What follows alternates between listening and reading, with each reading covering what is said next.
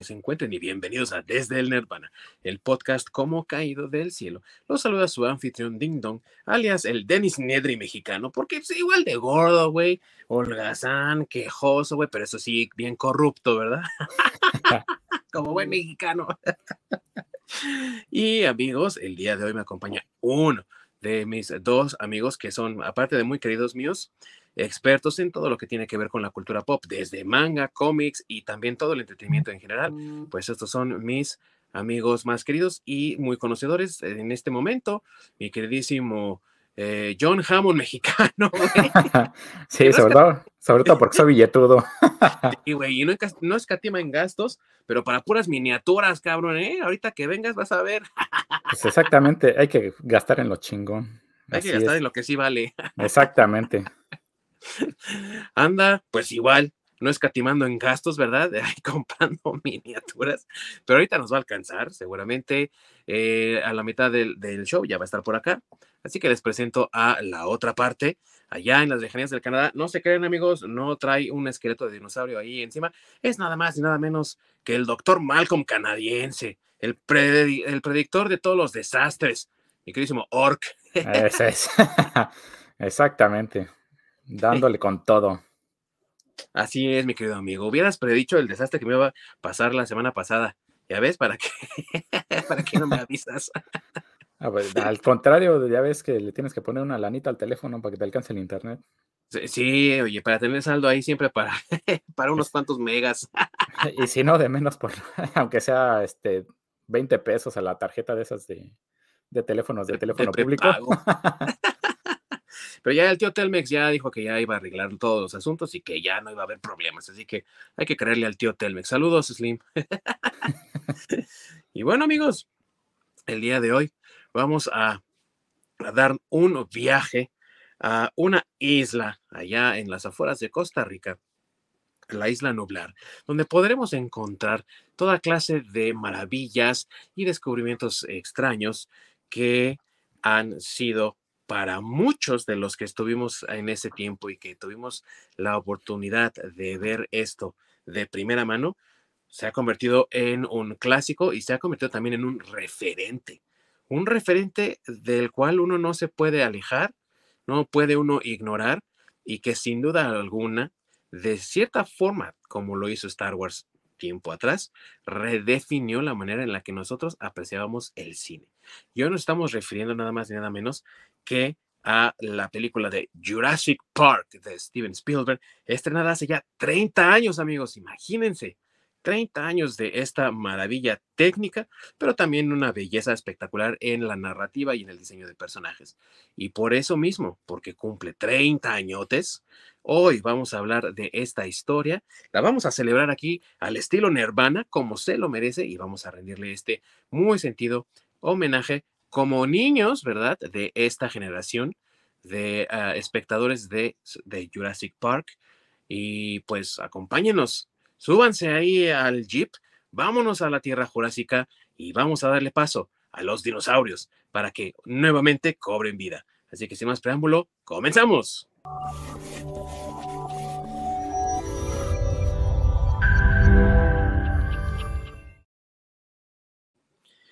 Mi querido Orc, muchas gracias por ayudarnos ahí con la introducción. Él está siempre detrás de los controles, amigos, así que todo lo que ustedes ven, las entradas, las salidas y demás, el diseño y todo, pues es gracias a él.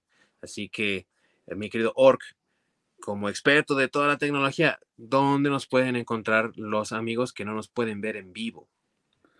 Pues pueden encontrar la repetición en archivo en nuestro canal de YouTube, en Desde el Nirvana Podcast o si no, pueden toparnos en cualquier plataforma de podcast de su preferencia, ya sea Google, Spotify, Anchor, etc.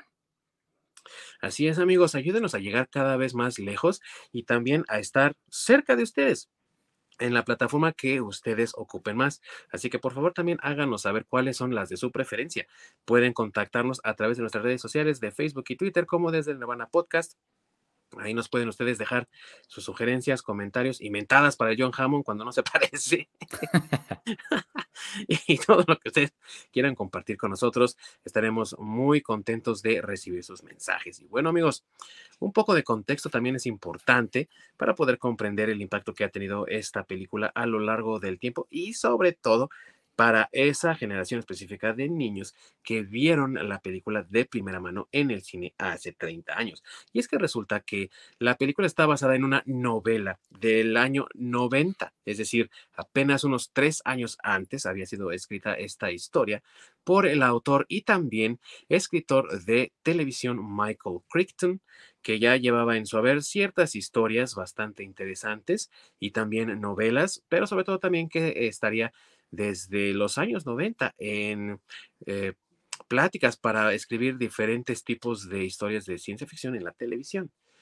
Y aún así, la historia por la que más es recordado es precisamente Jurassic Park, que fue un éxito de ventas en los Estados Unidos y que también le granjeó la oportunidad de que con anticipación se le compraran los derechos para la película. Es decir, un estudio ya estaba interesado en poder hacer una adaptación fílmica incluso antes de que el señor Crichton ya tuviese terminado el guion preliminar de su historia, antes de que ni siquiera llegara a la editorial para que ellos lo revisaran y dijeran, muy bien, se va a publicación. Eso es algo muy importante, amigos, porque pocas obras realmente han tenido esta opción de compra de derechos para hacer diferentes adaptaciones, lo que hablaba también de la confianza que tenían los estudios en que esta historia tuviese el potencial de convertirse en un blockbuster en las manos adecuadas. Y eso fue precisamente lo que pasó cuando se le entregó la llave de este éxito a nada más ni nada menos que la leyenda ya para entonces incluso de la, del mundo cinematográfico, que es Steven Spielberg, y es que Universal, el estudio que tuvo los derechos de Jurassic Park, ya tenía experiencia con este director cuando en 1982 les ayudó con otro trancazo de taquilla, mi buen que fue el E.T. Phone Home. Entonces, pues ya asegurada la victoria, ¿no? Así que sabiendo que el caballo corre bien, pues le vuelvo a apostar, ¿a poco no? Y eso fue lo que hicieron con Steven Spielberg y su empresa en aquel entonces llamada Amblin Entertainment y que les permitió eh, también granjearse los servicios de nada más y nada menos que el buen George Lucas para todo lo que tuviese que ver con efectos especiales y efectos visuales. Y por supuesto que esto también significó que la historia tendría una serie de personajes que estarían en diferentes grados, reflejando partes de la personalidad de Spielberg. Y lo único que se logró gracias a ello es que las personas alrededor del mundo tuvieran siempre alguien con quien identificarse.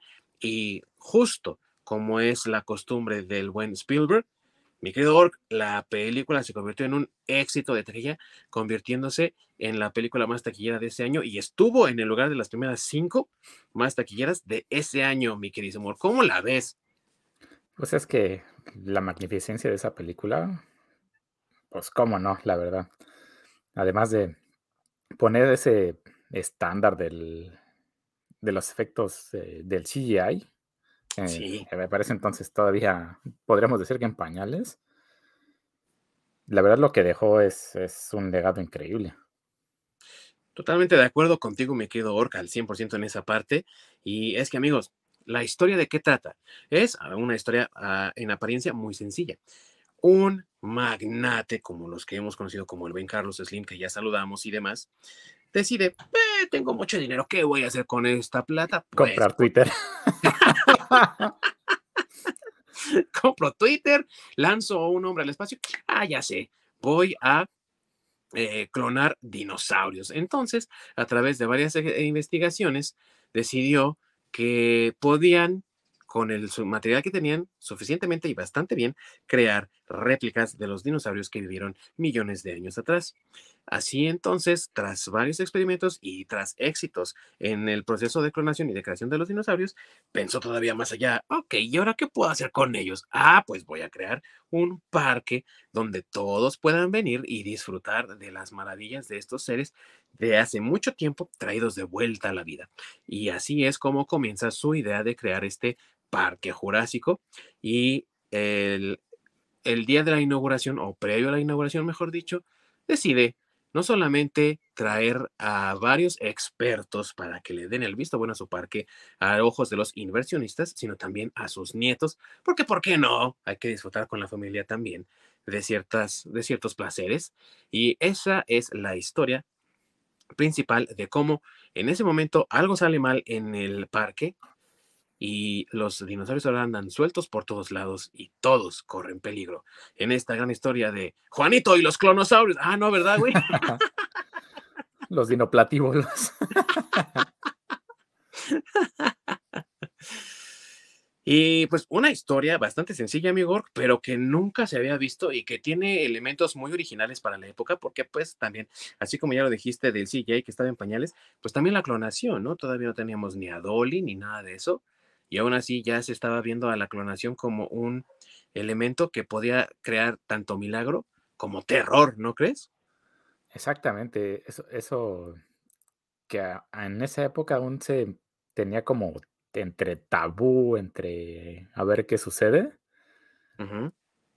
Pero sí, justamente trataba ese, ese tipo de temas bastante controversial. Y sí, justamente el traer dinosaurios a la vida. En su momento, sí dices, este, pues wow, ¿no? O sea, sí estaría padre traer de nuevo a cuenta los dinosaurios. Pero la manera en que lo hacen y hacerlo en un parque, no sé, te da esa sensación de que que fue como la misma idea del primer güey que se le ocurrió fumar crack. Que no sé, como que se levanta y un día dice: "Tengo una excelente idea, voy a fumar crack". O sea, e es como de ese tipo de ideas, ¿no? O sea cuando sabes que, a fin de cuentas, la tecnología, por muy avanzada que sea, en cierto punto va a ser limitada, porque no es infalible, sino la tecnología está hecha para fallar.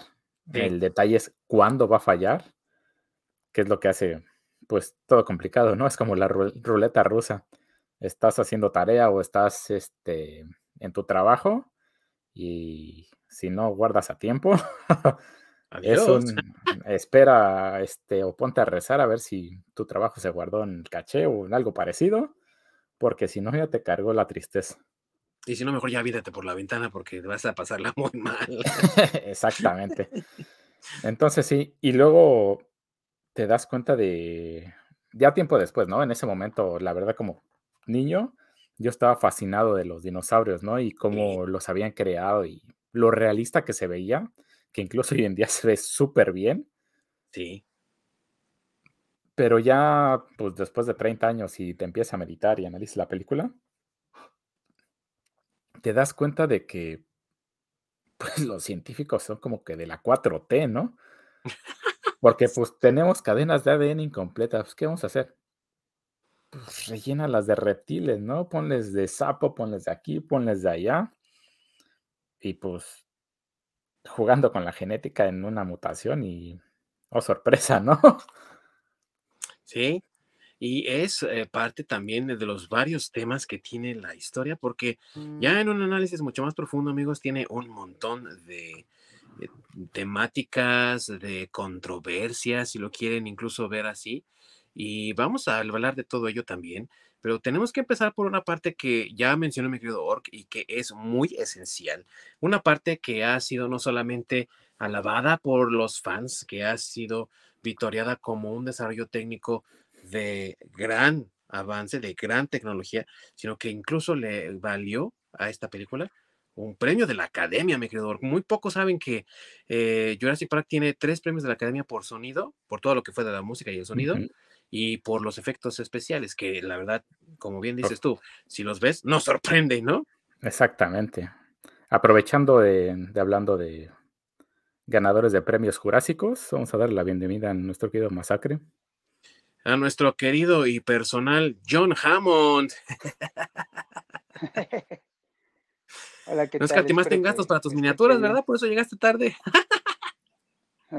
no, no, no, problemas técnicos, ya sabes. De hecho, tuve que agarrar el teléfono, por eso me veo ahora un poco diferente. Porque ahora sí la computadora como que no quiere caminar. Híjole, lo que hablábamos También ya es jurásica. Eh, sí. Sí, también es jurásica, por eso también como que no jala. Creo que es del Cretáceo ya tu computadora, amigo. Sí, la verdad. Bueno, sí, si la comparas con ya las computadoras más nuevas, sí, ya mi computadora ya tiene algo de tiempo. Y justamente hablábamos de eso, amigos, ¿no? De cómo la tecnología puede llegar a fallar en cualquier momento, como bien lo decía mi buen Orc, ¿no? Y estamos eh, hablando de eso, mi querido amigo Masacre, porque estamos comentando la maravilla que es el aspecto técnico de los efectos especiales.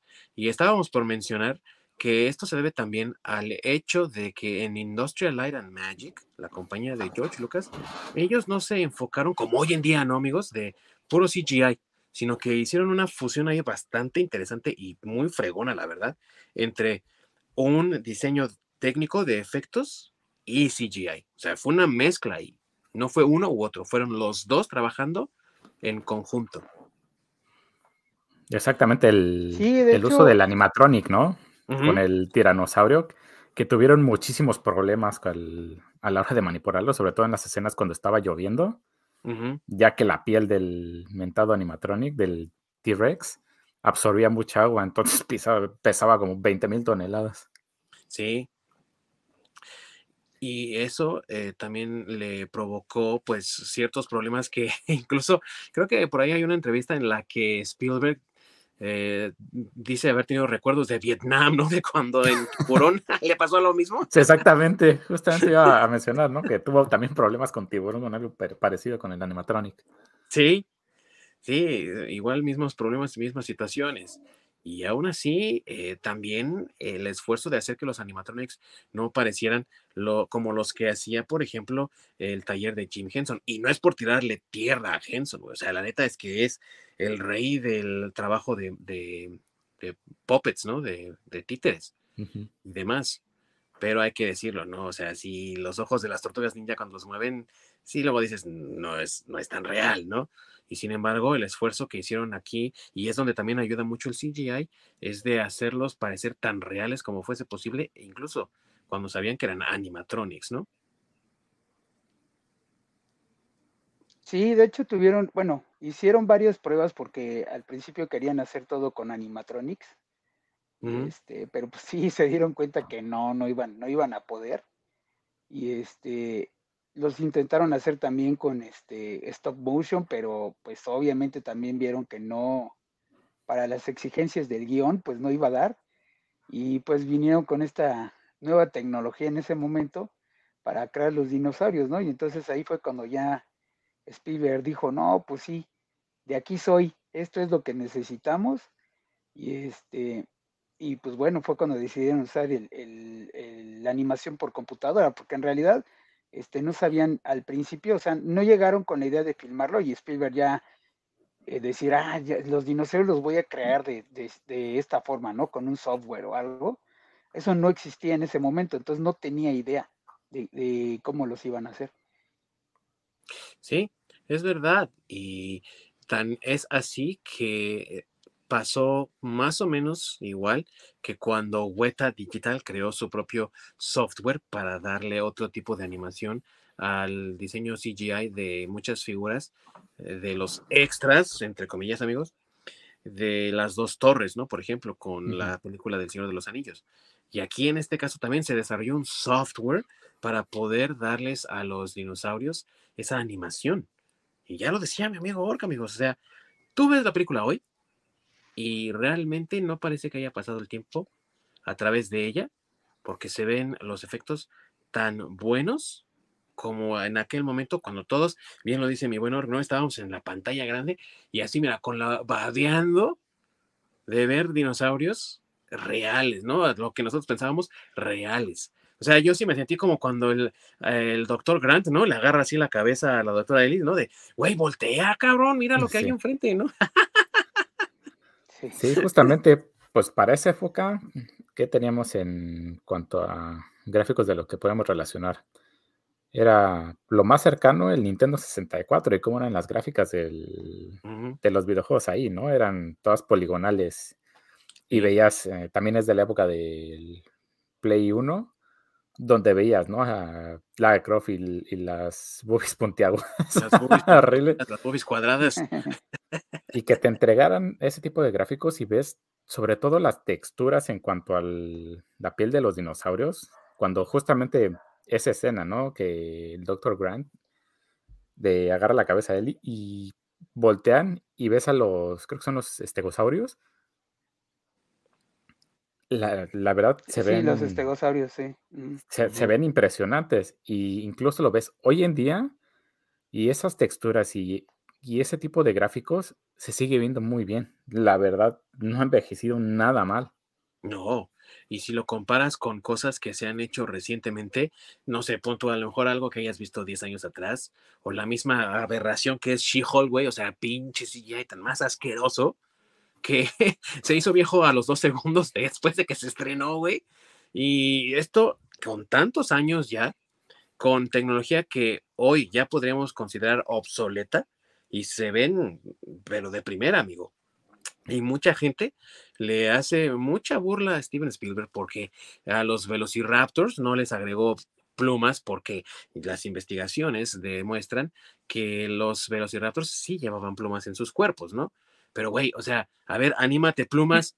Si ya estaba cabrón animar al Soli, por ejemplo, de Monster Inc. a finales de los 90, ahora imagínate a principios, güey, ¿no? Sí, no, justamente de las mayores cosas este, o más mayores complejidades en cuanto a la animación es animar cabello, plumaje y ese tipo de cosas, porque son cosas mínimas y pues prácticamente todo tiene un movimiento independiente. Entonces, animar cabello, imagínate animar, será como el equivalente a animar independientemente a todo el ejército de, de los Urukai, ¿no? En las dos que cada monito hiciera algo diferente, a pesar de que todos se movieran al unísono, cada monito o cada urukai lo hiciera de manera independiente. Por eso lo más complicado hoy en día, y bueno, básicamente en, la mayoría del tiempo de, que lleva la animación, es animar cabello. Sí. Porque es sumamente complejo y las plumas es básicamente muy similar al cabello. Entonces sí, eh, tratar de animar el plumaje de los velociraptors en esa época eh, era una locura. Una, claro. Una locura, pues es una, híjole, los recursos que necesitas, los renders, las, las granjas de render, eh, es, sí, es, es lo que dices, no mames, o sea, obviamente no tienes idea en el, pues el proceso que lleva esto, ¿no? Claro. Y obviamente eh, con el tiempo, pues mejorarían las situaciones para los estudios. Y ya lo decíamos, ¿no? A finales de los 90, Monster Inc. ya podía incluso animar cabello en la figura de Soli, ¿no? El monstruo principal de la historia.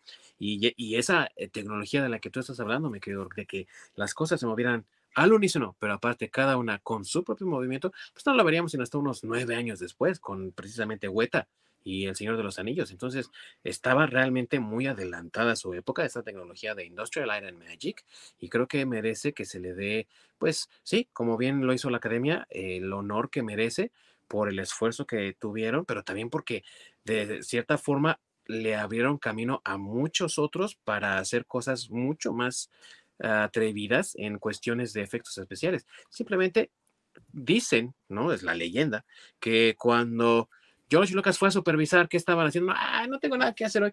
Le voy a dar mi vueltecita a ver qué están haciendo mis, ahí mis subordinados de Industrial Light and Magic, ¿no? A ver cómo, que no le queden mal a mi compa, el Spielberg. Y entonces, cuando le dijeron, mira, güey, ven a ver lo que estamos haciendo.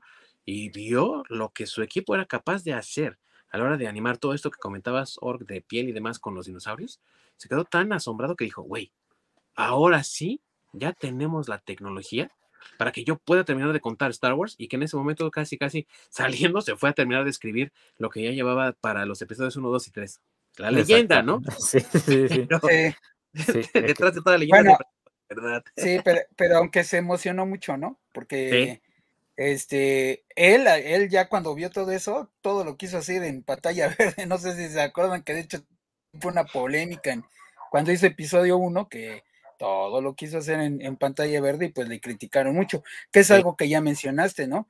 Tal vez sin querer, este, en Jurassic Park, como sí combinaron todavía algunas, algunos animatronics, algunos este, puppets con, con eh, este, la tecnología de, de, la computadora, pues por eso yo creo que quedó mucho mejor que episodio 1, que todo lo quisieron hacer en pantalla verde, porque como ya lo mencionaron, como dijo Org, ¿no? Eh, uno de los animatronics, pues era el, el, Rex. El otro animatronic era el, este, el, ah, el Triceratops, el, que se encuentra en que según está enfermo. También ese fue un, un animatronic. Este, la montaña, la montaña de Shed, bueno, no era como un animatronic, pero este también era, también fue este un, un, un efecto físico, pues, ¿no? Este era de, hicieron, lo combinaron lodo, barro, paja y le echaron miel arriba para que tuviera moscas, pero digamos que era físico también, ¿no? O sea, los, los, actores podían interactuar con él y, y, así tenía varios detalles, ¿no? Incluso los movimientos, por ejemplo, de los velociraptors, todavía no estaba muy bien diseñado lo del, lo del, este, la captura de movimiento, pero ellos ya empezaron a hacer como que se disfrazaron de más o menos como del, del, de los raptores para caminar y para tratar de eh, pues hacer esa captura de ese movimiento, porque en realidad no tenían ni idea cómo se movía un, un, un dinosaurio, ¿no? Bueno, ahorita tampoco, pero digamos que en aquel entonces menos, ¿no? sí, pues justamente hablamos del 1993. Y nada más para darnos una idea de la diferencia en cuanto al avance, hasta la película de Brave en el 2012 fue cuando mejor se ha desarrollado la tecnología como tal para poder hacer la animación del cabello y se vea bien. Ya ven que en vez de pues la pelirroja está, tiene rizos hasta casi, casi las rodillas. Sí. Entonces, es, les costó un huevo y la mitad del otro hacer la animación de su cabello. Y es cuando ya se empezó a, pues digamos que, a dejar ese, ese legado en cuanto a ese tipo de animación. Sí, incluso con mejoras que son asombrosas para la época también, porque es una niña que tiene cabello de diferentes formas también, no todo está completamente rizado, hay unos que están nada más como ondulos, ¿no? Como le dicen rulos, y otros que sí son muy rizados, entonces hacen, los muy rizados hacen resorteos y los otros hacen así como movimientos, o sea, cada cosa como tú decías, ya se movía de forma independiente, y eso es algo que no pudimos ver anteriormente, y se logró, fíjense amigos, casi 20 años después, o sea, Estamos hablando de un tiempo bastante considerable. Exactamente, entonces si le ponían las plumas a los Velociraptors, se iban a ver acartonadas, literalmente. Entonces le iba a quitar eh, completamente muchísimo del realismo que tiene. Sí. Bueno, aunque sí, aunque eso también de, los dinosaurios, este, eh, bueno, es un poco chistoso porque eh, haz de cuenta que a raíz de Jurassic Park, se incrementaron como las investigaciones como en los dinosaurios. Eh, bueno, porque aparte ni siquiera eran de la época jurásica, casi todos los que aparecen eran creo que son del Cretáceo, todas esas especies de dinosaurios, o sea, ni siquiera. Pero eh, fue cuando empezaron a investigar este tema de, bueno, los velociraptors en ese momento era la teoría de que tenían plumas, que de hecho es la que dice el doctor, este, eh, eh, ¿cómo se llama? El personaje, ajá, que, ajá, exacto, que si se acuerdan, él dice que en realidad tenían plumas y que era como un pavo gigante. Eh, en ese momento, eso era nada más la teoría, eh, hasta que después descubrieron en China, me parece, un fósil de Velociraptor que sí tenía ahí algunas marcas de plumas, fue cuando confirmaron que en realidad sí tenía plumas. Pero el punto es que muchos de los detalles de los dinosaurios que aparecen en, en Jurassic Park, con los años y con las investigaciones, ahora serían completamente distintos a como, a como los presentaron en, en, Jurassic Park. O sea, incluyendo por los, por ejemplo, los estegosaurios, se supone que, eh, si se, si se acuerdan, eh, hay una escena cuando lo, primero los ven que separan sus dos patas para alcanzar la copa del árbol. Y ya revelaron que, bueno, con estudios ya más nuevos, por decir así, que eso no lo hubiera podido hacer. O sea, el estegosaurio jamás se hubiera podido levantar en dos patas. Sí, no, se hubiera reventado, sí, se hubiera reventado las piernas. claro, y que, el cuello era, que el cuello era más grueso, o sea, era de, lo mismo largo, pero, pero era más grueso. O sea, sí ha habido avances después de, de, de Jurassic Park y sobre todo también la visión, ya digamos no científica, sino la visión general de la gente porque en realidad antes de Jurassic Park, eh, la mayoría de la gente pensaba que, pues, los dinosaurios eran así como lentos y que no eran, eh, que eran hasta medio estúpidos, si quieres verlo de esa forma, ¿no? Pero a raíz de todo lo que presentan en Jurassic Park y todo, pues eh, el, cambió la percepción de la mayoría de la gente, no los científicos, de la mayoría de la gente, de que los dinosaurios pues en realidad eran más ágiles y no eran tan tontos. Y sobre todo nuevamente Spielberg lo hace, ¿no? Como con Indiana Jones todo el mundo quería ser antropólogo, ahora todo el mundo quería ser paleontólogo. Sí. Paleontólogo, sí. Y, de hecho sí también se incrementó el, el, este, las inscripciones a las carreras de paleontología. Igual, no entendieron que, una sí, claro, es lo que te iba a decir. No entendieron que los paleontólogos estaban muriendo de hambre, porque si se acuerdan en la película, este, la promesa que les hacen es que les van a dar financiamiento para poder seguir el estudio que están haciendo en Montana, ¿no? Donde están encontrando el fósil, porque ya no tienen dinero en, la, en lo que pasa. Y prácticamente de por vida se los dice el jamo, ¿no? O sea, yo voy a financiarlos que aquí hasta que se acabe el dinero o hasta que encuentren algo más, ¿no? O sea, ustedes tienen asegurado financiamiento prácticamente. Entonces, es algo que sí, la, película te lo muestra bastante claramente, pero no, güey, todo el mundo quería irse a descubrir a ver si encontraba un dinosaurio real. Sí, sí, sí, sí. Pero sí está, pero sí está bien interesante todo. Bueno, incluso las pigmentaciones de los raptores, todo, muchos de los dinosaurios que presentan, este, digo, ahorita ya lo sabemos porque estamos que a bueno, ya mucho tiempo de distancia pero en aquel momento era el conocimiento que había sobre los dinosaurios, ¿no? En realidad había muchas cosas que estaban como pendientes, como eh, que se fueron descubriendo a través de, este tiempo, ¿no? Por ejemplo, el, dinosaurio que sale, el que mata al, gordito, perdón, a mí se me olvidan los nombres de los personajes, pero el que ah, mata al gordito, el que es muy famoso, ajá, el que abra los, este, ajá, ese dinosaurio en realidad, este, se supone que pues no, no era tan grande como lo presentan ahí en la, en la película. Y ese dinosaurio había muy poca información y fue una, como un poco de, de, que sí existía el dinosaurio, pero un poquito también de la cosecha de Spielberg, porque tampoco escupía veneno, eso se le ocurrió a Spielberg. Y este, o sea, vamos, toda esa, información fue un poco también, eh, digámoslo, inventada o o más bien, no quiero decir inventada, más bien este, como adaptada para que la película estuviera más interesante y, el, y los dinosaurios más peligrosos, pero en realidad, este, de algunas especies, pues no había todavía tanta información como ahora, ¿no? Pues sí, justamente como para llenar esos huecos, como en la película de Tiburón, ¿no? O sea, porque pues los tiburones no son rencorosos. y ya vemos que en la segunda y la tercera parte, pues prácticamente los tiburones siguen matando, pues porque mataron al, digamos, al papá. Sí, se enfocan en la familia de Brody, que es lo peor, ¿no? O sea. Ajá, exactamente. Entonces ya le tienen la mala leche. Sí, sí.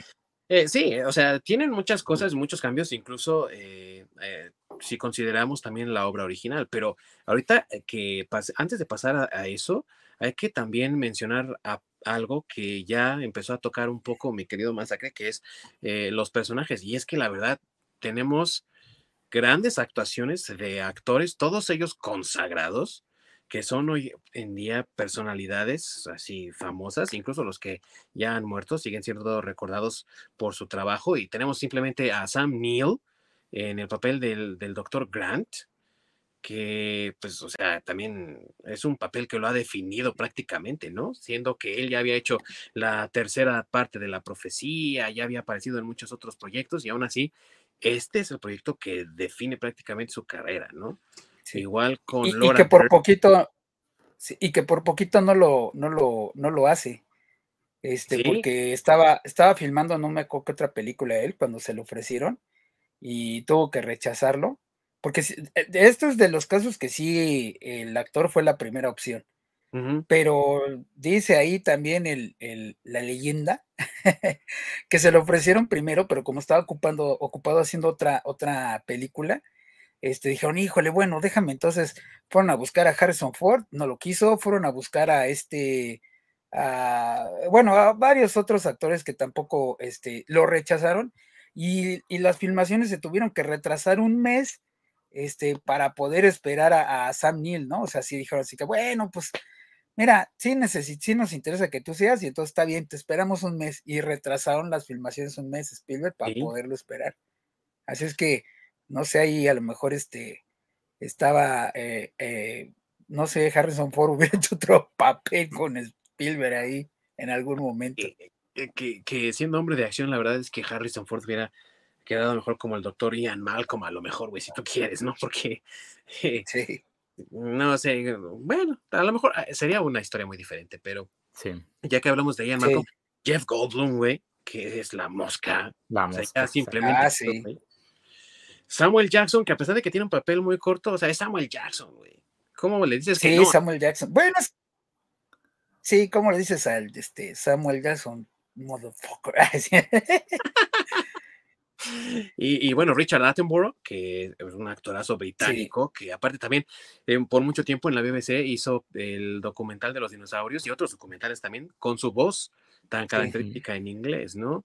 Eh, el Santa Claus. Y que lo eh, sacaron de, y lo sacaron del retiro, porque ya estaba retirado. Sí, sí, sí, cierto. Entonces, eh, haciendo un papel que también le ha dado mucho, en otras partes, lejos del Reino Unido, le ha dado también más reconocimiento. Muchas personas ya lo identifican como el, dicen, el viejito simpático de Jurassic Park. No, pues sí, es sí. sí. Eh, que aparte, que aparte es algo chistoso porque el personaje, perdón, ahí eh, ahorita que mencionaste que el chistoso, porque el personaje en la película pues sí es agradable y chistoso, pero en el libro es el villano. En el libro es, otro, e, es el mismo personaje, pero este, me refiero más bien el mismo nombre, pero sí es así como que un millonario sin escrúpulos, o sea, no es, no es este el millonario simpático que aparece en la película. Sí, eso es cierto, y a, pesar de que sí también los nietos aparecen en la, en la novela, eh, no es tan afable con ellos, ¿no? O sea, sí, son sus nietos y todo, pero vamos, que cuando tú lo ves en la película es como, ay, mis nietecitos, ¿no? un abuelo muy amable, muy cálido, ¿no? Y nada que ver con lo, con como, incluso su muerte es horrible en el libro, o sea, sí muere culerón. Sí, sí, encuentran la mitad del cuerpo más, ¿no? Porque la otra mitad ya no Bueno, en el libro. Ya se sí, sí. Sí, ya se lo habían comido. Sí, o sea, está. Digo, e, es, por eso que también meten el, el, este, el personaje de este. Eh, ay, otra vez. Em, eh, bueno, el, el, nerd, el nerd de la, de la programación. Ajá, sí. Ah, es por eso que a él en la película lo ponen como el villano que se está este, que se va a robar los embriones y que le van a dar una lana y demás, y que es el que apaga todo el sistema de seguridad y todo cuando va a llegar el ciclón, pero en el libro, este, eh, él, lo traiciona, pero porque eh, precisamente este, el, eh, este John Hammond lo, o sea, haz de cuenta, no cumple lo que le había prometido en el contrato y este, y aparte lo hace trabajar horas extras y así como, pues sí, un, millonario sin escrúpulos. Y entonces este cuate, este, más bien eh, sí hace lo de, sí lo traiciona, pero como en venganza, porque pues, o sea, ahora sí que le jugó chueco, ¿no? Como dicen por ahí. Sí, Sí, así es. Es más bien el descontento, que es muy em, contrario a cómo es en la película de no escatimen gastos, no escatimen gastos, sino que es una persona bastante mesurada con el dinero que dice, no, güey, o sea, hazlo así y así, y tiene que ser así para reducir costos. Así es diferente. Pero también hay, hay muchos cambios que hoy en día la gente que ha redescubierto la novela o que la ha leído por primera vez o que ni siquiera conoce la película, le está tirando mucha shit, ¿no? A Spielberg y al trabajo en general de esta película porque dicen, ay, güey, la, la, novela es mucho más terrorífica, ¿no? Es casi una historia de ciencia ficción terror porque los, los dinosaurios son de verdad terroríficos, ¿no? O sea, descuartizan a medio mundo. Y esto es una película para niños. Güey, o sea, sí, ok, es una película para niños, pero es también un clásico, o sea, eh, no podemos pasar de lado los logros que tiene la película, güey. Yo no, no le veo problema. no, bueno, y, otra cosa, que Spielberg no lo hizo como una película de terror, ¿eh? No. digo, perdón, como una película de, para niños. Era como una película como para adolescentes y adultos.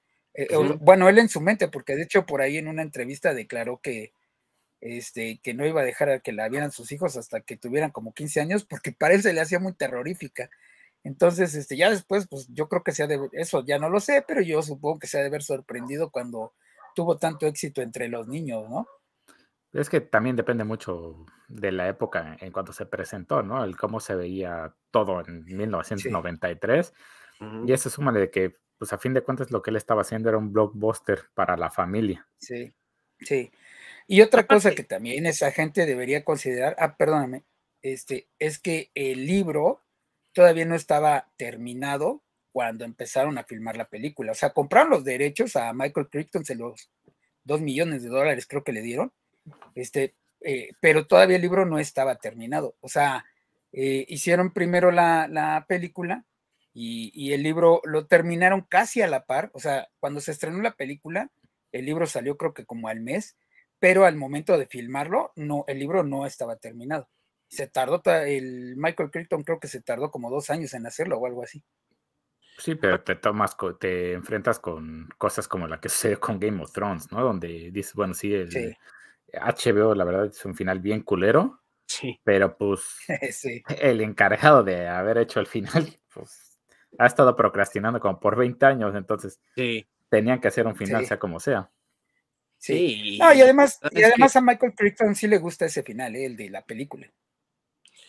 Pues es que ya también, o sea, la película yo no la considero terror, no la considero muy fuerte para niños. Y yo la vi de niño, güey. O sea, yo era un morro en los 90, igual que el Orc. Pero es que, güey, ya para entonces, en el Orc no me va a dejar mentir, todos los morros ya para entonces habíamos visto eso a escondidas, güey. Ya que más te iba a dar miedo, güey. O sea, pues, no yo, yo, ni siquiera escondidas. A mí sí, mis papás me daban chance de verlo y después de eso no podía dormir.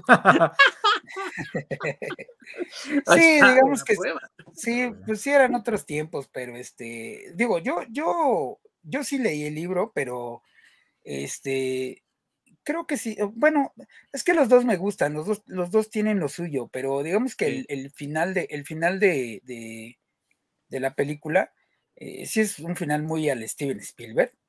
Este, la verdad, o sea, es la escena donde el, el, el, T-Rex voltea después de matar a los Raptors y que está cayendo el letrero de Jurassic Park, o sea, eh, es, pues por eso es Steven Spielberg, o sea, la gente muchas veces damos por sentado ese tipo de escenas, pero en realidad ese tipo de escenas son las cosas que se les ocurren a los directores, ¿no? Es el estilo donde ellos dicen, donde ellos llevan la batuta y ellos son los que van diciendo.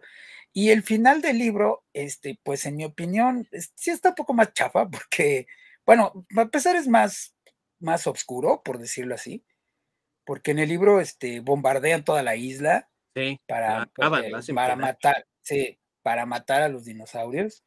Este, sobre, salvan ahí a, los, a unos cuantos sobrevivientes, pero los meten al bote porque por andar haciendo esas cosas en la isla, porque se supone que el, gobierno de Costa Rica no sabía, en el libro no sabía que estaban haciendo eso.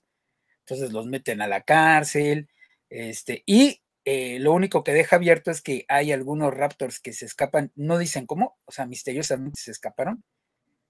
Y este, y ya, fin de la, de la, del libro. Entonces, este, a mí creo que está mejor el final de, de, la película. Un final más amable, ¿no? Bueno, a mí me gustan esos finales más alegres.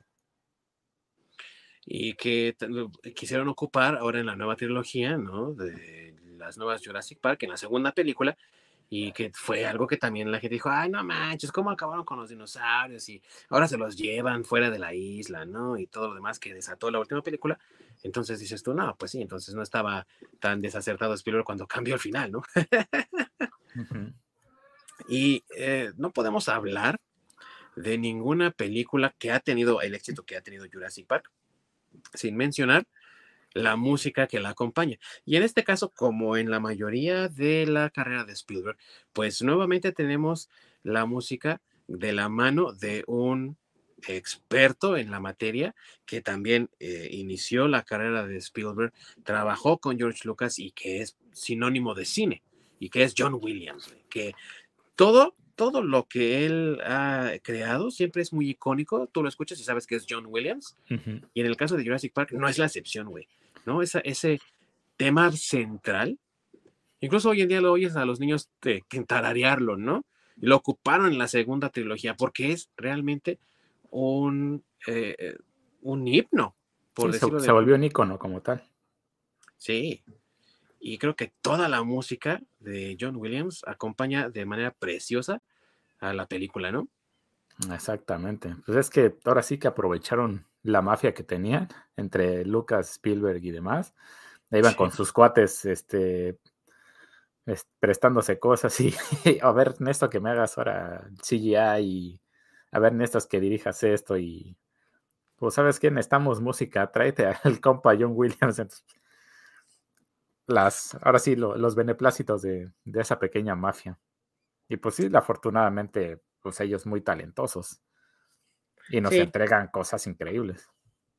Sí, y que nos entregan una historia que ya lo comentábamos al principio, Ork, y lo vamos a retomar, ¿no? De eh, mucha temática de cuestionamientos muy interesantes que sí se llegan a ver en la novela, pero que el personaje de Ian Malcolm en la piel de Jeff Goldblum, pues queda maravilloso, ¿no? Porque es ese tipo de científico extraño que hace sus predicciones un poco eh, fuera de lo ortodoxo, por llamarle de alguna forma, ¿no? Exactamente.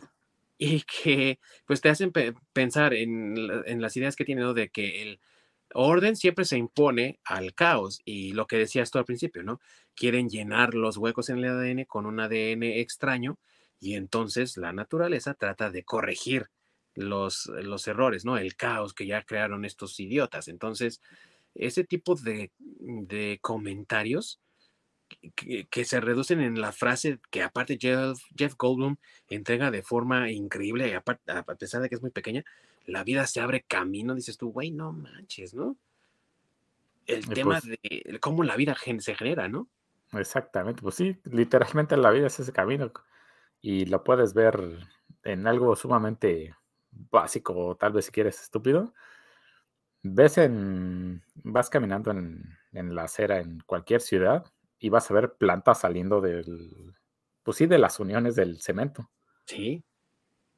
Como algo tan frágil, a la vez puede tener tanta fuerza para poder buscar vida, ¿no? Y esa es la idea detrás de uno de los tantos temas de Jurassic Park, ¿no? Digo, tiene infinidad de temas y uno de los cuales tampoco está muy eh, em, vedado, está a la vista, y también en el libro, que es la arrogancia del ser humano de querer jugarle a ser Dios, que es lo mismo que hemos visto en otras historias como en Blade Runner con los, los eh, replicantes, en eh, Frankenstein de Mary Shelley, ¿no? Y pues, muchos han comparado incluso Jurassic Park con un Frankenstein moderno, pero que en este caso el monstruo de Frankenstein es dinosaurios, o sea, no es nada más un monstruo, son muchos. Y el Frankenstein, pues es eh, un lunático con dinero que contrata al científico que va a ser el, el desmán, ¿no? Exactamente. Y te digo así, como gente muy brillante, pues nos hacen falta, güey. Tenemos huecos aquí, pues vamos a rellenarlos con lo que encuentres.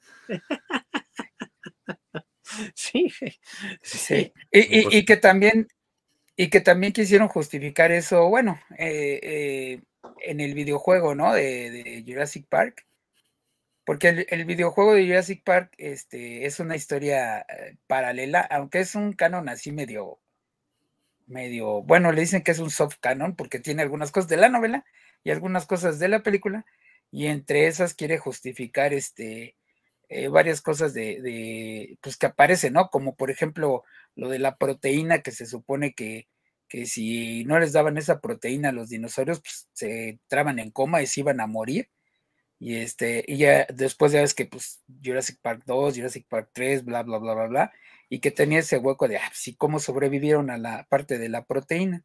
Y en el videojuego, pues te la justifican, ¿no? Y también este, eh, ah, porque en el videojuego se supone que hay una parte donde le echan el, e, e, esa proteína que les hace, bueno, esa enzima que les hace falta, se la echan al agua para que de ahí cuando los dinosaurios beban, pues ya no necesiten este, eh, el alimento que les daba la gente del, parque, ¿no?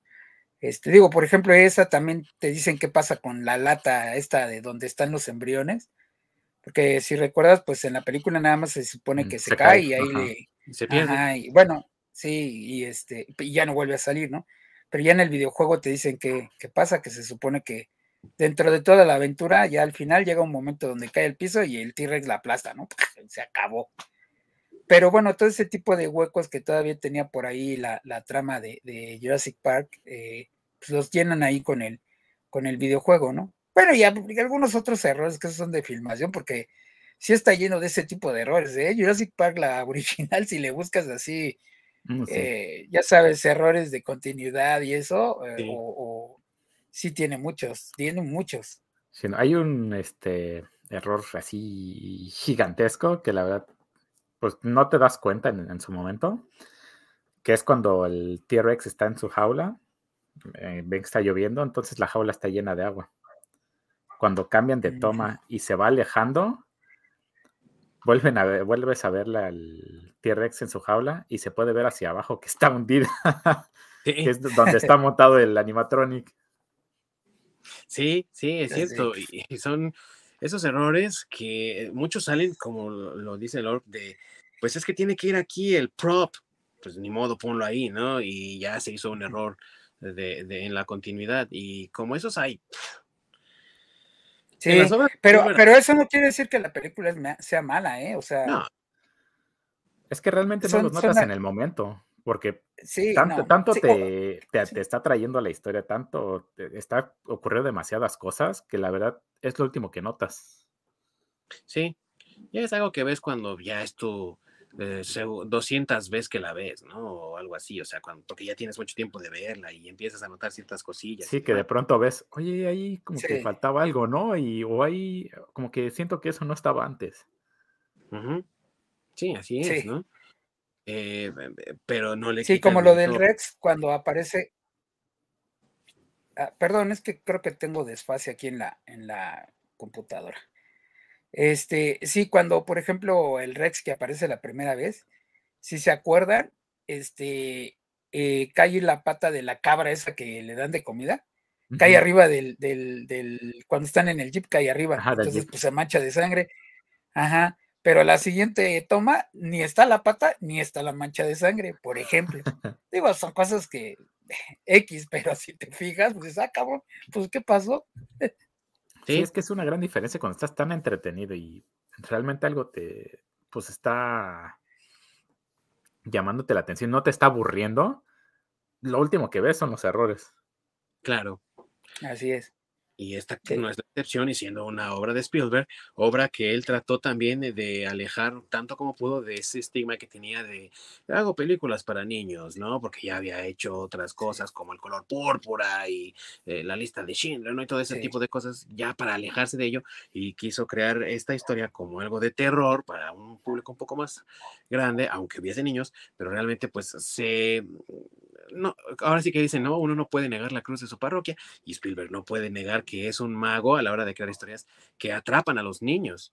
Y esto también se ve reflejado en otra cosa que ya comentó mi buen masacre hace rato cuando mencionó los videojuegos, que es la mercancía, que es, o sea, la película fue un trancazo, amigos, pero en los estudios, Spielberg, todo el mundo hizo un montón de dinero de la mercancía que vendió Jurassic Park, porque desde Star Wars, que no se veía una, una película que vendiera a lo bestia, o sea, yo recuerdo, tal vez Ork también, y no me va a dejar mentir, que encontrar un chingado dinosaurio en las tiendas departamentales durante la manía de Jurassic Park era imposible, O sea, yo siempre me quedé con ganas de uno de esos dinosaurios que nos vendían como con piel de verdad, güey porque no lo podías encontrar al fregado dinosaurio.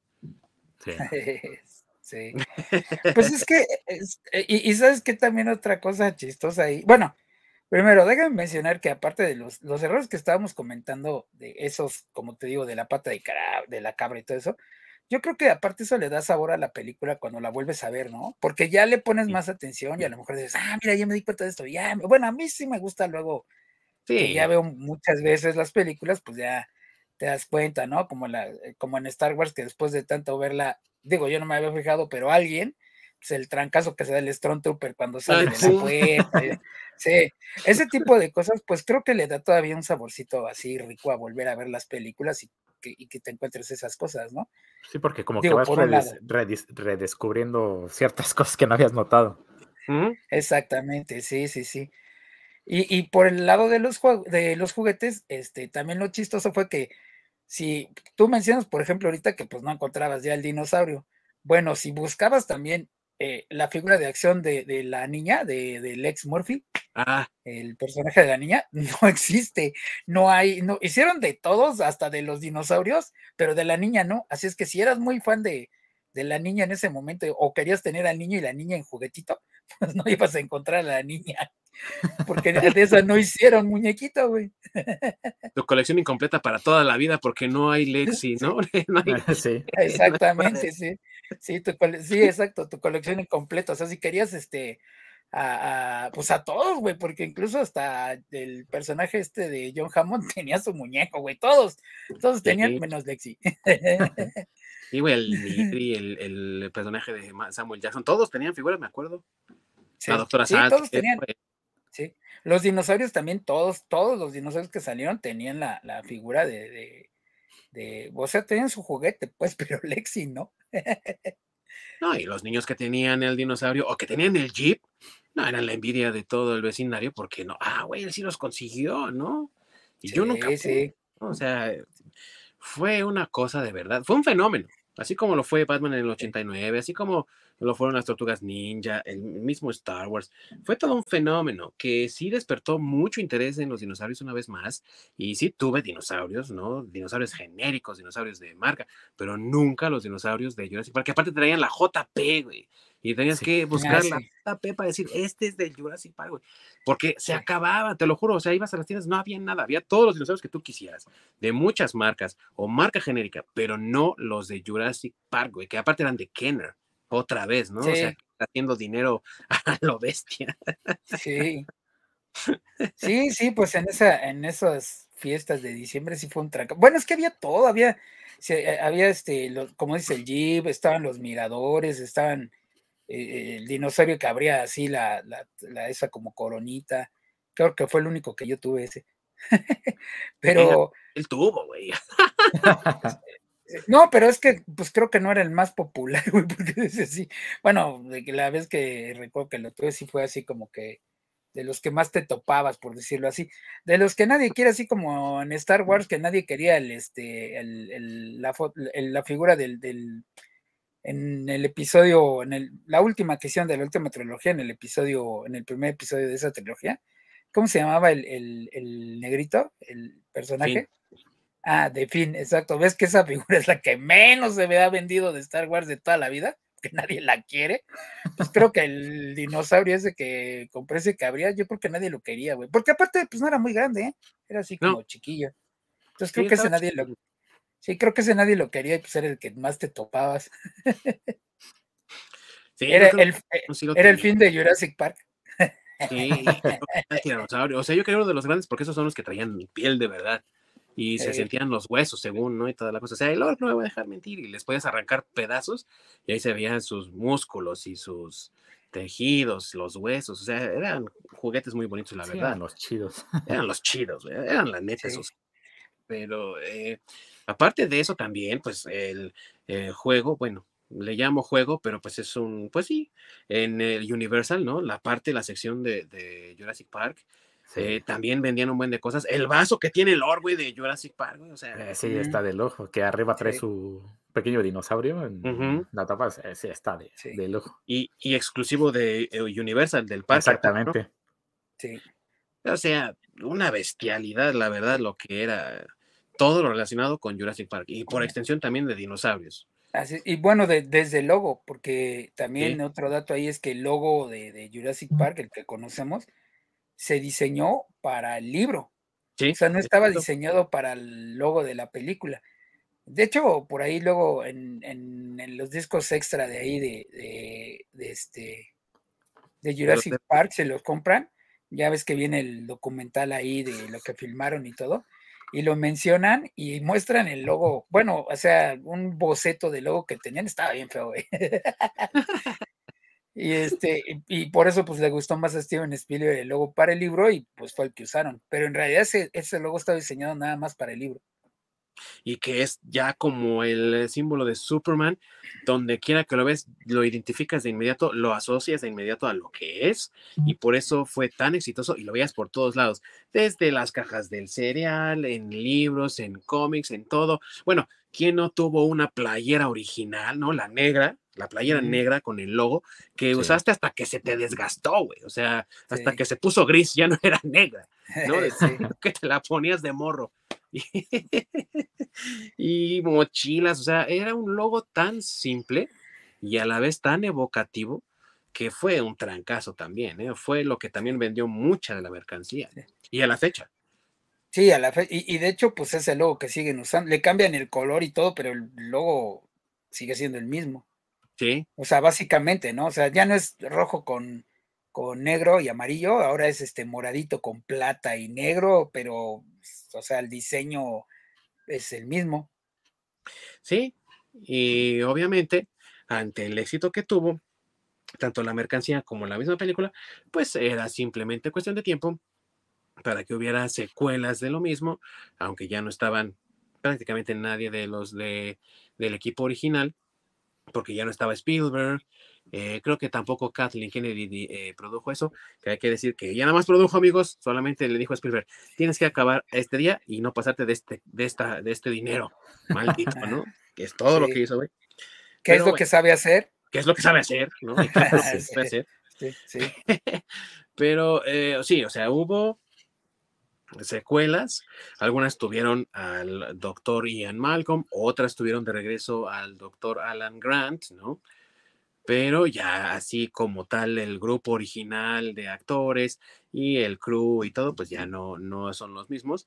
Y también pues tuvieron sus grados de éxito y también sus grados de aceptación en la, en la audiencia, que han llevado también a que tengamos otra trilogía ahora completamente diferente, pero de, de cierta forma conectada con la historia original, pero nada, desde mi perspectiva amigos, no sé ustedes qué piensen, se va a comparar jamás al impacto inicial de ver la original y también a la calidad que tiene la original y que le gana un lugar entre los clásicos del cine.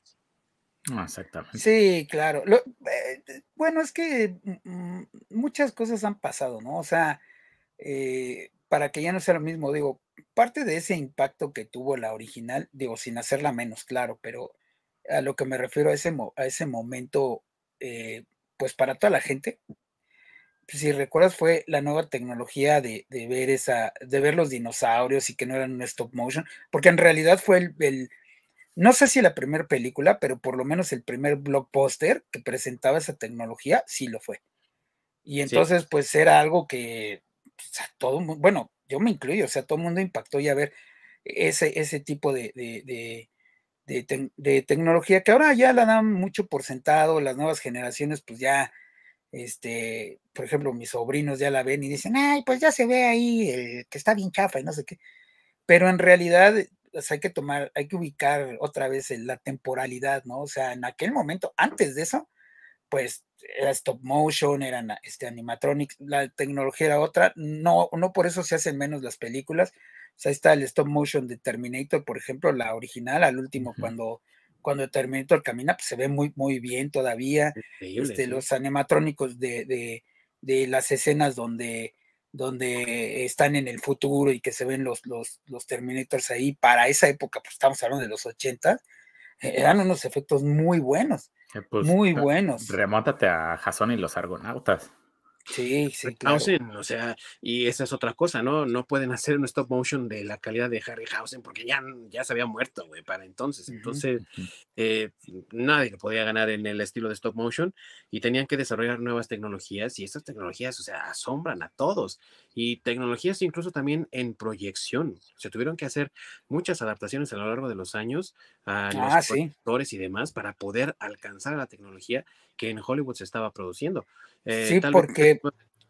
Eh, sí, porque, perdón, pero para complementar tu comentario, tienes razón, porque eh, Jurassic Park fue la primera película en sonido DHS, no el THX, sino en DHS. Sí. Y muchas salas, como dices, tuvieron que adaptar el sonido de, de, de, de, lo que presentaban.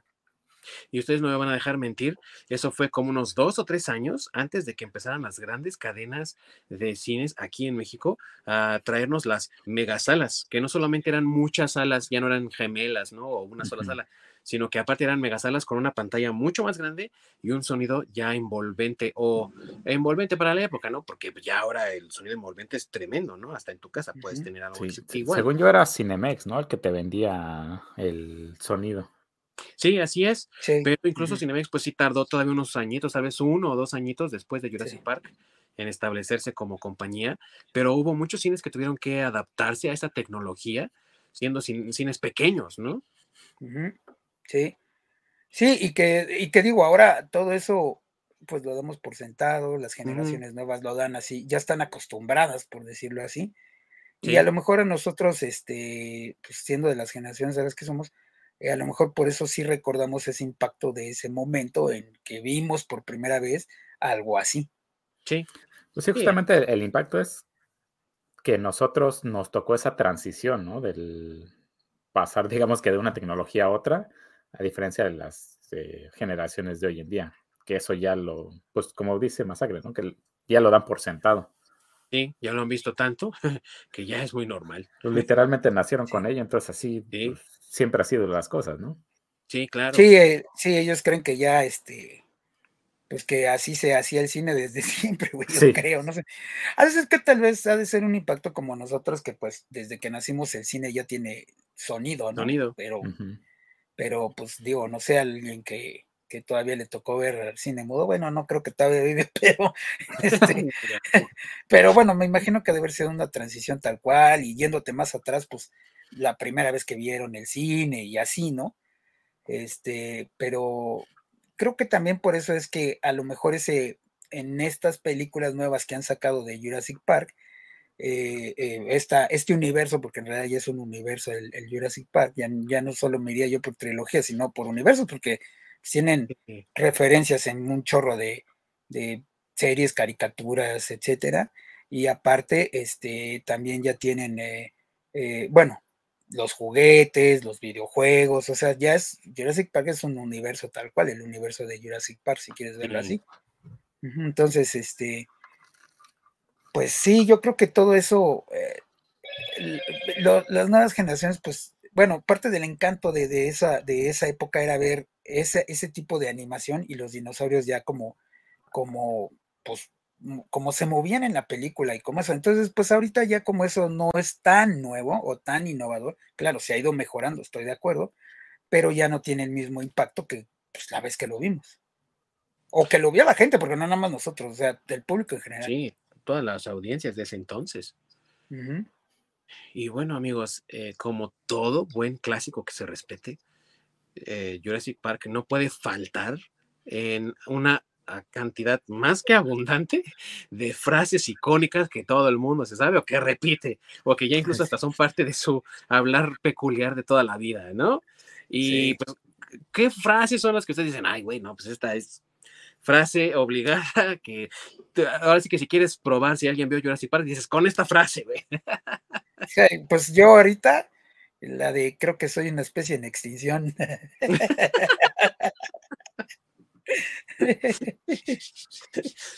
¿Tú te acuerdas de alguna que digas, ahí está? Eh, es más como una interacción que este Hammond le dice a Dr. Malcolm, ¿no? Eh, pues todos los parques de diversiones han tenido retrasos en su día del, de apertura. Sí. Y que le responde, ah, sí, pero no en todos los lugares te tratan de comerte. Oye, oye, hay, otro que también está bien chido, es el del, el del meme, ¿no? Digo, esa frase no viene, pero el meme de, de, de Hammond diciendo, sí, bueno, ¿quién quiere, quién tiene hambre? que también es una interacción con Malcolm, güey, cuando Malcolm le dice, sí, ah, estás loco, esta cosa se va, te va a explotar en la cara y que la chinga dice, sí, bueno, ¿quién tiene hambre, no? sí, sí, exacto. sí. Y ese meme, güey, pues digo, o sea, para que, imagínate, o sea, ahí está un ejemplo, ¿no? De, de cómo es ya un clásico y cómo ya está tan en la cultura pop, que ese meme es, pues no sé cuántos años después apareció, ¿no? Sí, eso también existía. sí, el, el, meme de Nedry de este. Ah, ah, ah. Ah, ah, no, Oye, el de. Ese, de la computadora está excelente. Oye, el de, el de Malcolm, de El maldito lo logró. ¿Cómo dice? Lo Esa es mi favorita, güey. De hecho, esa yo iba a comentar. Lo logró. Ese maldito lo logró. Sí, sí, sí. Y que aparte es un meme también. Sí, sí, no, pero donde Nedry no sé qué le está diciendo alguien y, luego se voltea y le grita, este, a nadie le importa. Ahí viene Ah, sí, a nadie le importa. Sí. Sí, Y que también es un meme. Ah, sí. no lo he visto, güey, creo. Sí, sí, también es un meme. Eh, pues es que es lo que les decía, tiene muchas frases que ya se han convertido en parte de, del conocimiento que tiene alguien de Jurassic Park, ¿no? Ustedes utilizan sus conocimientos como el niño que encontró el revólver de su padre.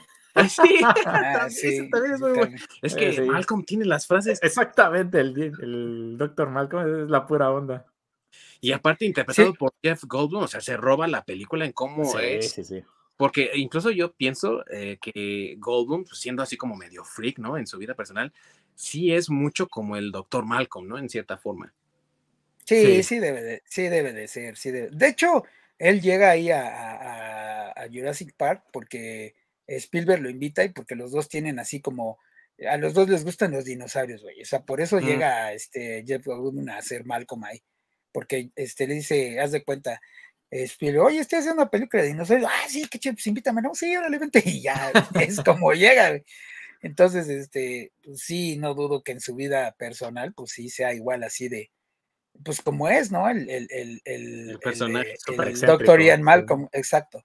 Aparte ahí se ligó a, a, Laura Dern, ¿eh? Porque ahí en la, hicieron tanto clic que estuvieron saliendo un rato. Bueno, es que Jeff Goldblum así, e, e, así es, ¿no? Porque también cuando hizo La Mosca con esta con Gina eh, Davis. ¿cómo se llama? Con Gina Davis también andó. de hecho, creo que se casaron. Sí, ah, creo que se, hasta se casó con Gina Davis. Y después, pues ya no estaba con Gina Davis, pero pues, ¿qué tal hizo Jurassic Park? Y dijo, pues Laura Dern es de aquí soy. y también. Está de buen ver, ¿no? sí, sí, sí. Con ella no se casó, pero sí también anduvieron un rato. Sus, sus quereres. Sí. sí. Ah, ¿sabes qué otra cosa vi de él bien interesante? Y que, y que está dentro de, como vemos que, que, te digo que hacía de ser así en la vida real. Cuando vinieron a, promocionar Jurassic World, vino él. Y hay por ahí ah, en YouTube. La promoción de México. Por sí, la promoción de México. Y hay un video por ahí de YouTube donde se va a comer tacos. Está ah. incluso ahí con el, con los este, con los que están haciendo los tacos y todo. Y, sí, sí es un poco como él. Por ahí pónganlo en YouTube y van a ver, ahí, ahí está él echándose unos takeshis, y sí, sí, así como que sí tiene esa actitud. Lo voy a buscar. Y hablando de personajes, ¿no? Estoy casi seguro de cuál va a ser su respuesta, pero eh, ¿tienen, ustedes eligen así un personaje favorito? Mm, bueno, yo no, no un favorito tal cual, porque sí me gustan varios. Creo que de esta película sí no tengo un, favorito. Sí me gusta Ian Malcolm eh, eh, como, como el personaje, pero también Laura Dern en, su personaje de la doctora Sadler este, también me gusta porque, eh, bueno, ahorita que está tan de moda esto de la gente, eh, el empoderamiento de la mujer y etcétera, etcétera, este, ella en la película, el personaje es una mujer empoderada, o sea, es una científica, es inteligente, ella no espera que la rescaten, ella tiene su, su este, pues ella interactúa para salvarse ella, no está esperando que llegue el príncipe valiente a, rescatarla y demás. Entonces, a, mí ese personaje sí me gusta, eh, porque creo que es un, personaje muy, muy real, como es una mujer que es una, profesionista y una mujer que realmente impente, pues, ¿no? Sí, lástima que Jennifer Lawrence ya lo había hecho antes. Sí, ella siempre fue primero. Ella, ella inventó a la mujer, güey. y, tú, Ork. Ah, no, eh, complementando el comentario masacre. ¿Sabes qué? También lo que hace el Lex de cuando empieza según a hackear el sistema o a reiniciar el sistema, que hablan de una plataforma Linux, que en esa época realmente tenías que ser muy nerdo y tenías que ser alguien muy metido en computación, realmente para conocer a qué se refería, ¿no? Con lo del sistema Linux. Ah, sí, claro. Y, dime tú quién se puso a pensar, no, güey, es la primera mujer programadora y nadie. Exactamente. como muy y niña, además. Sí. Aparte, niña, sí. Sí. Entonces ahí, o sea, son esos pequeños detalles que, pues, realmente no había ni que hacer ni fiesta, ni pedo, ni nada, pues. Era pues, entendible en la historia y se acabó. Así es. Yo, yo por eso digo que no tengo un personaje. Me gustan. De, es más, hasta de, hasta de este eh, del, del nerdy, hasta de él me gustan este, algunas cosas, porque pues, es un pinche cínico el gordito, así, casi casi ahí diciendo ahí en, la oficina, ah, pues todos me la pelan, si no estoy yo ah, así, pues, o sea, güey, eso está gracias, Sí, gracias, casi, casi, gracias, ustedes existen gracias a mí. Sí, sí, sí, sí. no, pero lo que me gusta mucho es de, Dodson, Dodson, Dodson, ¿ves? A nadie, le importa, ¿no? O sea, sí, sí. Sí, lo, cínico, que es es chido. O sea, pues digo que sí, cada personaje tiene como algo que me gusta. Sí, yo sí me debato entre dos personajes. Entre los Velociraptors y el T-Rex. Ah, sí, es que. Ah. Es que los Velociraptors, ¿cómo los ponen de inteligentes? Y sobre todo, el, uh, ¿cómo eh, sí, emboscan a este Peck? ¿Se mm. llama Peck o es el actor que se llama Peck? ya no me acuerdo. Del. Ah, Muldon. El, el, el, guardabosques, ¿no? El. Ajá, el, el, sí, el, eh, sí, Peck es el, Bob Peck es el actor. Y, es el actor, ¿verdad? Sí, y el, el, personaje es este Robert, Robert Muldon. Muldon. Ah, bueno, sí, no sé, pero Muldon. Cuando le emboscan en las botas dice, ah, maldito, me tienes. sí. Sí, también eso es otra cosa, ¿no? Que por primera vez a lo mejor lo, las criaturas se vuelven personajes incluso más eh, importantes y queridos que las mismas, los mismos actores, ¿no? Porque puedes decir, ah, pero ¿qué tal el tiburón? Sí, güey, pero el tiburón lo ves como cinco minutos nada más en toda la película. Y, aquí los... dinosaurios son los, las estrellas, ¿no? Exactamente, y los raptores ves cómo van de alguna manera evolucionando.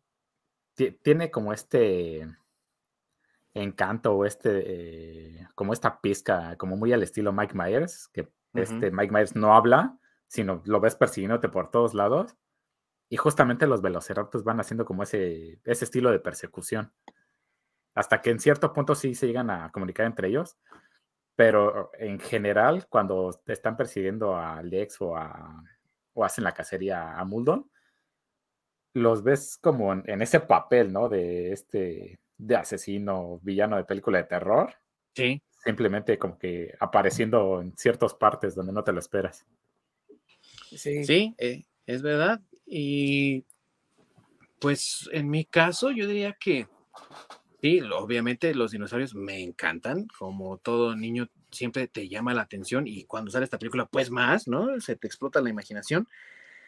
Pero, ah, como me gusta el personaje de Alan Grant, porque es así ese tipo de persona amargada, ¿no? Que está enfocado en su trabajo, apasionado de su trabajo y al final se, pues ya a lo mejor por el síndrome del sobreviviente, si tú quieres, pero se eh, encariña más con los niños y es más agradable, se vuelve un poco más eh, humano al final, ¿no?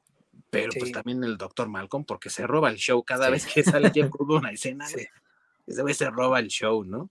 No, pero tiene muchas, bueno, hasta el señor ADN es famoso, creo. Ah, que también ha tenido referencias, creo que está en Los Simpsons, ¿no?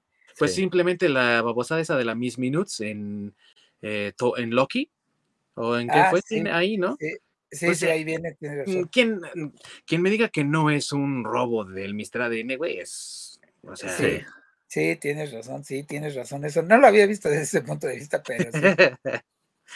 Oye, y sabes otro dato también que está chido, digo, ese es ya un dato más así, más, bueno, más oculto, así, de esos de trivia este, de para ganarte el premio de los 50 mil. Pero lo que está chido es que eh, está, bueno, aparece la voz de, Richard Cayley, que es un actor de los 50, me parece, pero que lo mencionan en la novela. O sea, en la novela sí dicen, y la voz, es la voz de, eh, de él la que está narrando el tour. la que va ah. diciendo, oh, es, es, la voz de él, pero en el libro sí viene así, o sea, sí dice, y Richard Kelly, bueno, está narrando cuando van en el jeep con, este, con la voz de Richard Kelly, y fueron a buscar a Richard Kelly para que hiciera la voz de la película, güey. está chido, la neta, ¿no? O sea, no, ¿sabes qué? Mira, tú fuiste mencionado aquí. ¿Le quieres entrar? Ah, pues va, ¿no? Sí, exacto.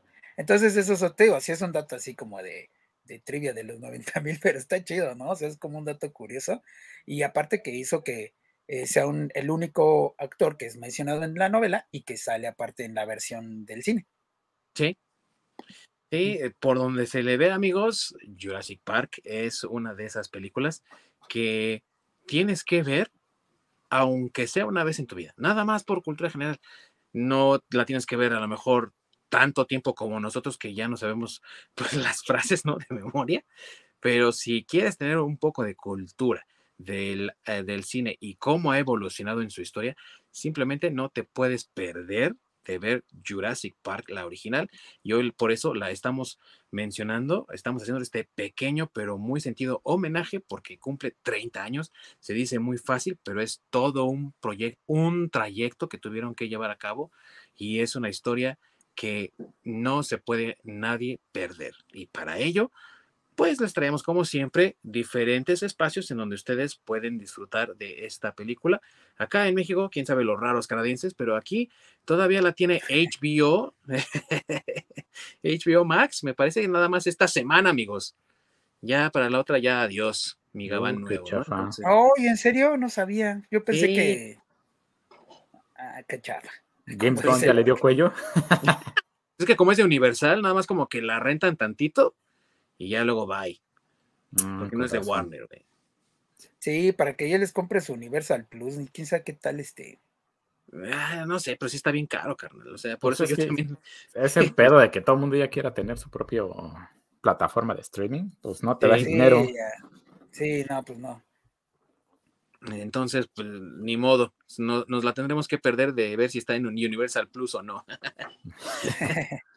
ah, por cierto, este, ahorita que me acordé de otro dato curioso, ese que cuando ves por millonésima ocasión la película, en los créditos finales hay un pequeño detalle que sale la música de otra película de Steven Spielberg, un poco modificada. Ah. Sí, no, ¿No habían escuchado eso? No. Fíjate que sí, eso no, ¿eh? La de encuentros cercanos del tercer tipo. Ah, nada. La música de la película sale un poco modificada en los créditos. No, eso no me la sabía. sí, eso tampoco lo sabía. Me voy a fijar ahora. Porque luego también ya pasa que, ah, bueno, ya se acabó. Ya no te avientas los créditos, ¿no? Sí, eso lo metió Steven Spielberg como easter egg. Ah, no, bueno, de Easter egg también está. ¿Sabes qué película está viendo Ray Arnold cuando está viendo el monitor? Bueno, el, Samuel L. Jackson cuando está viendo el monitor que lo llaman, que ¿sabes qué película es? No me acuerdo. Tiburón, güey. Es tiburón. ¿A poco? ¿Está viendo sí, tiburón? Sí, está viendo tiburón. Sí, sí, sí. ya, ves que, ya ves que este Steven Spielberg le encanta meter eso de Easter eggs. Pues igual en una de esas en, por ahí te encuentras algo de E.T. Oye, ¿sabes también qué otro dato está chido? Bueno, ese yo me lo sé más por el lado de, de Aerosmith, pero está chido. Este, se supone que eh, quien iba a ser el tema musical para Jurassic Park iba a ser Aerosmith. Y, y el tema se llama T-Rex. Y este, y resulta que a la mera hora, pues no, no lo hicieron porque ya no le gustó a Spielberg. Y adivina qué película lo tiene. La de Rugrats, güey. la de Rugrats, donde sale el, el este, eh, el T-Rex tiene ese, ese tema. eh, la ganancia de unos, no, y está chido también, ¿no? O sea, sí. Sí, sí. Nada más que le cambiaron el, de otras películas, ¿no? Sí. nada más que le cambiaron el, el, título, no se llama este. Es que no me acuerdo cómo se iba a llamar originalmente, pero sí era algo de T-Rex así, y en, y en Rugrats se la cambiaron, dice algo así como T-Rex o whatever, el título de la canción, pero el tema era para Jurassic Park. Sí, ándale como Reptar, pero el tema era para Jurassic Park. Y bueno, amigos, pues si no les alcanza a ver esta semana en HBO Max y dicen, güey, no manches, me hubieras dicho ayer.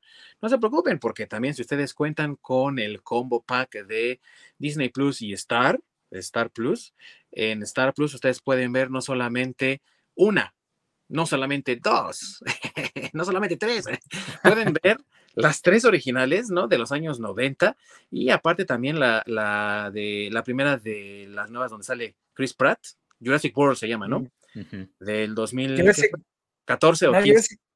Jurassic, World es la última, ¿no? Sí, sí. Eh, la última trilogía de la de Chris Pratt es Jurassic World. Ajá, sí. Pues la primera de esa nueva trilogía también está ahí. Entonces, las tres originales y la de Chris Pratt. Entonces, ahí aviéntensela, ahí véanla. Y, la, segunda de Chris Pratt, de, eh, creo que está en HBO Max. Creo que sí.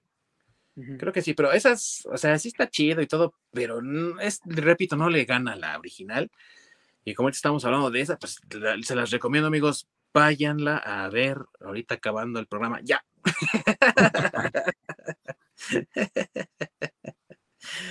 y bueno, amigos, algo más que deseen agregar acerca de Jurassic Park antes de que lo mandemos a la extinción por el día de hoy. Pues buena opción para el puente, ¿no? Si te puedes aventar todo, todo, el universo Jurassic Park. Un maratoncito ahí para este fin de semana largo, ¿no? Sí, sí, sí. Bueno, aquí, porque en Canadá ya ves que son raros. Sí, sí, allá ni días festivos tienen, creo.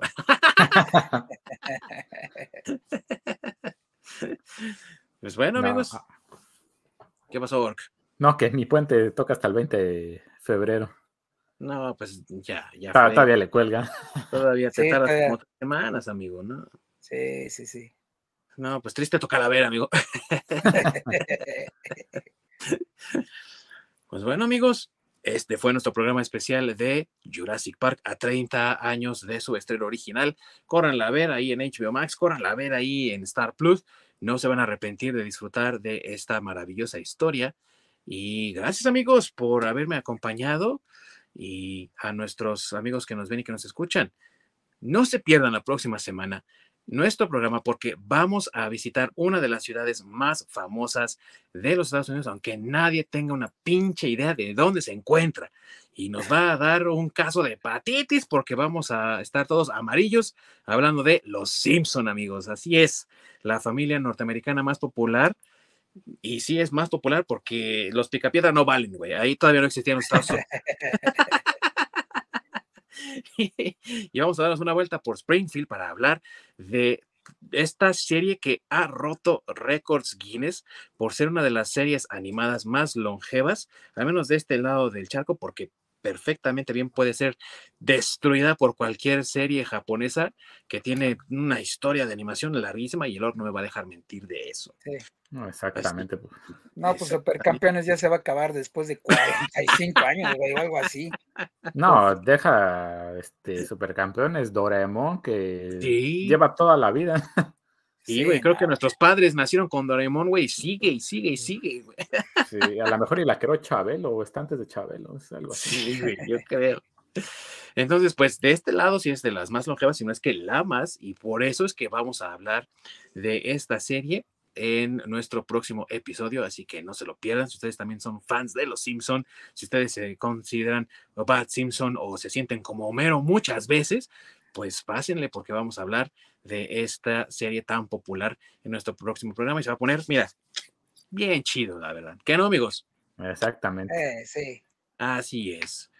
Muchas gracias a todos por habernos acompañado el día de hoy. Se despide de ustedes nuevamente Ding Dong, el, el Dennis Nidri mexicano, igual de traidor gordo y corrupto.